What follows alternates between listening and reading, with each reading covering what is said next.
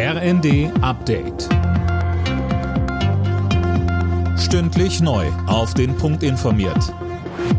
Ich bin Daniel Stuckenberg. Guten Abend. Der Polizistenmörder von Kusel muss lebenslang hinter Gitter.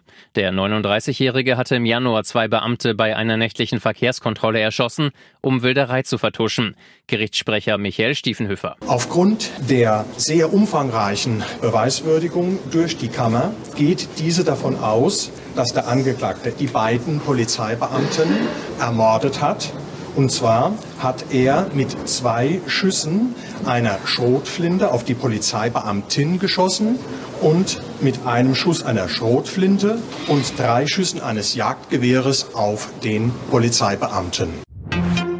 Die Bundesregierung hat Eckpunkte für ein neues Einwanderungsgesetz beschlossen. Es sieht vor, dass Fachkräfte aus dem Ausland leichter nach Deutschland kommen können, um einen Job zu finden. Nicht zuletzt die Wirtschaft halte das für zwingend notwendig, so Innenministerin Faeser. Wir haben unglaublich viele Arbeitsplätze, wo wir keine Arbeitskräfte finden, so dass wir eine Zuwanderung zwingend brauchen. Und wir legen ein sehr innovatives Gesetz demnächst vor. Und ich bin mir sicher, dass wir auch sehr zeitnah einen Gesetzentwurf vorlegen können damit wir Arbeitskräfte in Deutschland einen unbürokratischen und schnelleren Zugang als bisher gewähren können.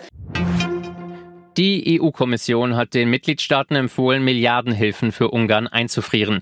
Brüssel wirft Budapest Korruption und massive Probleme bei der öffentlichen Auftragsvergabe vor. Die Mitgliedstaaten müssen noch über die Empfehlung entscheiden.